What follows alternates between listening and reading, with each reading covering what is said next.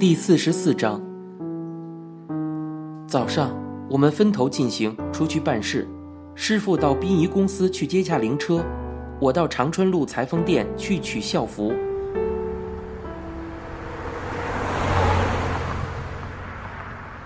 我到那家裁缝店时，老板娘说还有两件正在赶制。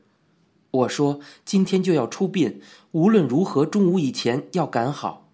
老板娘答应了，他说一个钟头可以交货，他自己也坐上了机车帮忙赶制。那家裁缝店专门制作校服寿衣，里面白花花，全是一匹匹白棉布。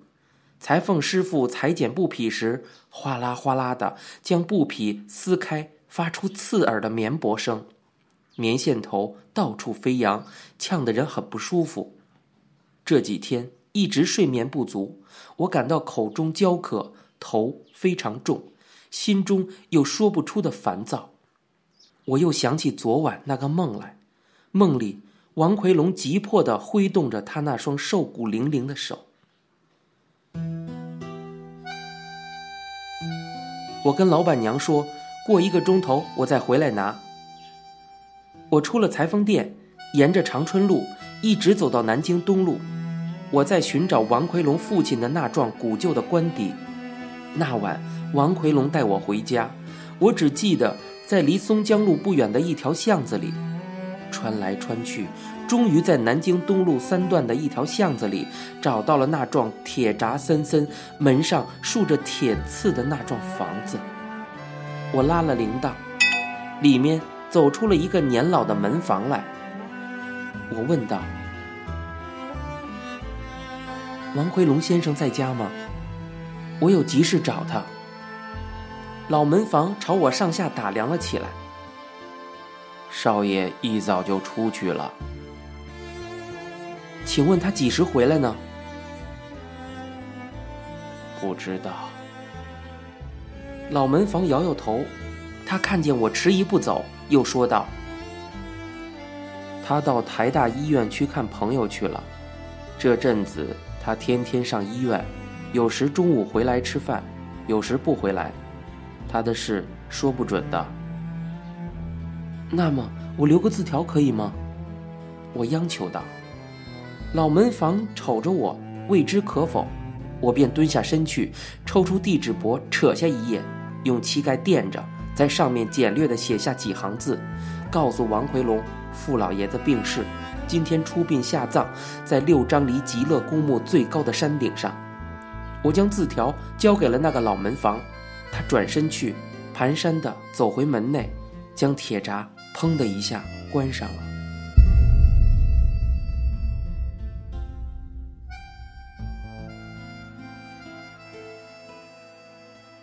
我回到长春路裁缝店，最后两件校服勉强赶完。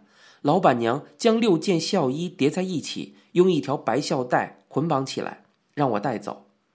师傅还没有回家，小玉倒把馒头蒸好了。他又买了一碟卤肉回来，切成片，烧水煮了一锅蛋花汤。我们都帮忙摆桌子，预备中饭。大家都没有睡好，一个个青脸白唇的。老鼠伤风了。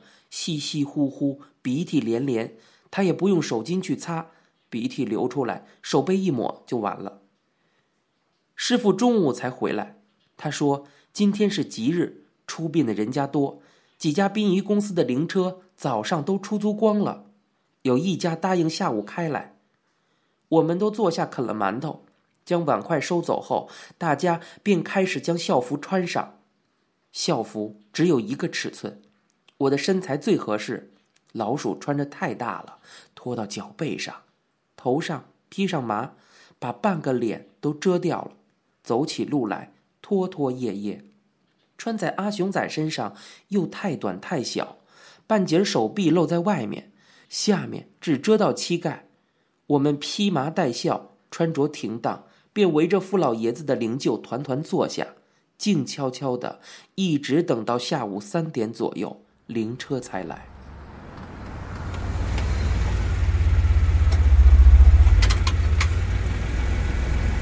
我我们几个人一起扛着灵柩，将傅老爷子抬出了门。六张离极乐公墓，车子只能开到半山，到山顶还得步行一大段弯弯曲曲的山径。那匹山径像一只大蟒蛇一般，一直蜿蜒伸到山巅。极乐公墓一座山上，旧营新种，成千上万，重重叠叠，沿着山坡一排又一排挤得满满的。整个弧形的山谷里，高高低低矗立着墓碑，好像一片石林一般。苍绿的松柏稀稀落落点缀其间。这是一座幅员广大而又异常稠密拥挤的坟场。因为日近黄昏，送葬祭拜的人大概都已归去。这座累累的墓地里，静沉沉的，照在一片无际无垠的荒凉中。我们六个人扶灵上山，分开左右两排，左边是由师傅带头，中间是吴敏、阿雄仔托棺殿后，右边呢小玉领先，老鼠排第二，我在最后扶持。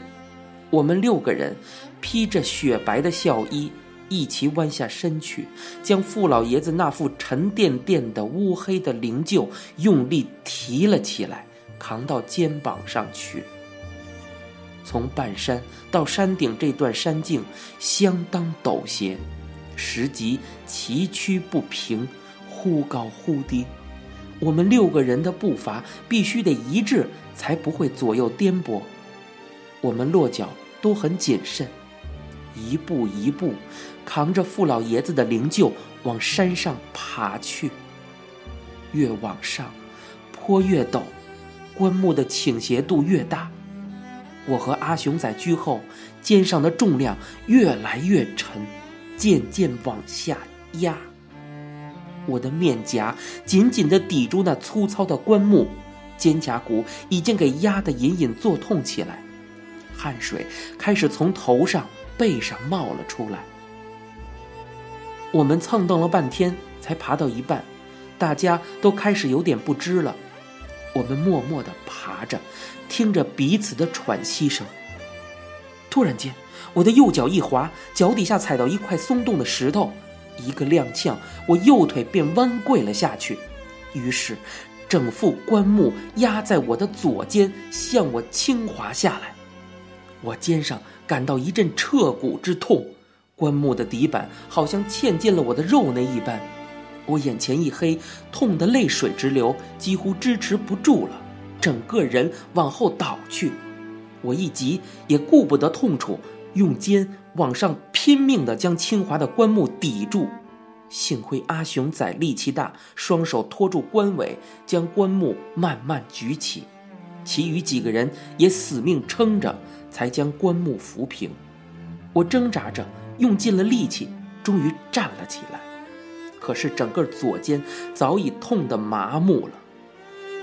我们一齐伫立着，等大家缓过一口气来，又重新出发，一步一步，迟缓的、艰辛的，将傅老爷子的灵柩护送到山顶。我们小心翼翼地将灵柩卸下肩来，搁置在地上。大家开始擦拭脸上的汗水。我手伸到衣服内，去摸了一下左边的肩胛，觉得肩窝上湿黏湿黏的。抽出来一看，手上沾了鲜血，肩上的皮肉已给磨破。这时，我才感到肩膀上一扯一扯，一阵阵痉挛一股的剧痛来。山顶那片墓地比较荒疏，只有零零星星的几个坟墓，一些荒地上长满了齐人高的狗尾草，一丛丛发着白絮子。傅老爷子的坟墓果然包好了，是一个青灰色磨石子的石椁。一半埋在地下，紧挨着旁边的一个旧坟，外壳石头变黑了，可是坟上草木却修剪得很整齐。我走进去，看到墓碑上赫然提着“陆军少尉，复位之墓”，日期是民国二十一年生，四十七年末。十二月冬日的夕阳已经冉冉偏西，快降落到山头了。赤红的一轮，滴血一般，染得遍山遍野，赤烟滚滚。那些碑林松柏，通通涂出了一层红晕。山顶的狗尾草，好像在红色的染缸里浸过似的。我们身上的白校服也泛起了一片夕灰。顶上起了山风。凉飕飕的，将我们身上的校服吹得衣带飞扬。我们歇了一刻，打开了石椁的盖子，六个人又同心协力地将傅老爷子的灵柩兢兢业业地放落到石椁里。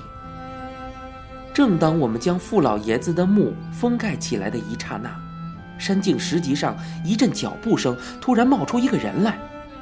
王奎龙及时赶来了。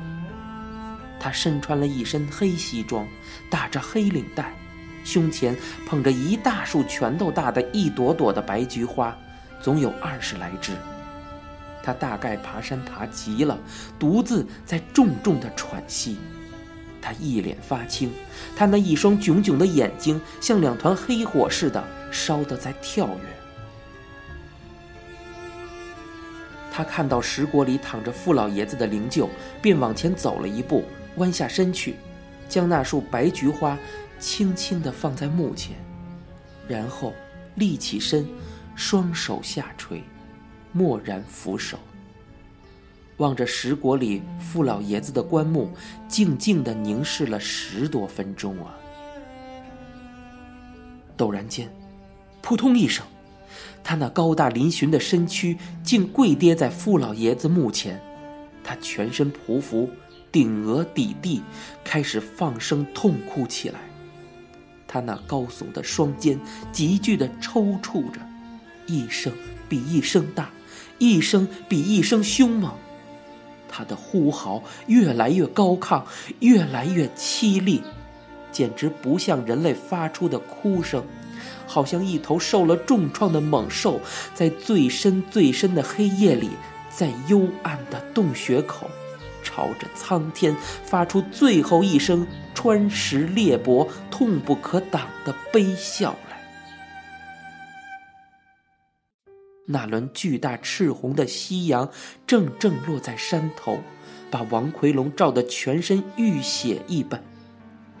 王奎龙那一声声撼天震地的悲笑，随着夕灰的雪浪，沸沸腾腾的在山脚冲流下去。在那千营百种的山谷里，此起彼伏的激荡着。于是，我们六个人，由师傅领头，在那浴血般的夕阳影里，也一齐白纷纷的跪拜了下去。您现在收听到的是由一辆松鼠播讲的《镊子》。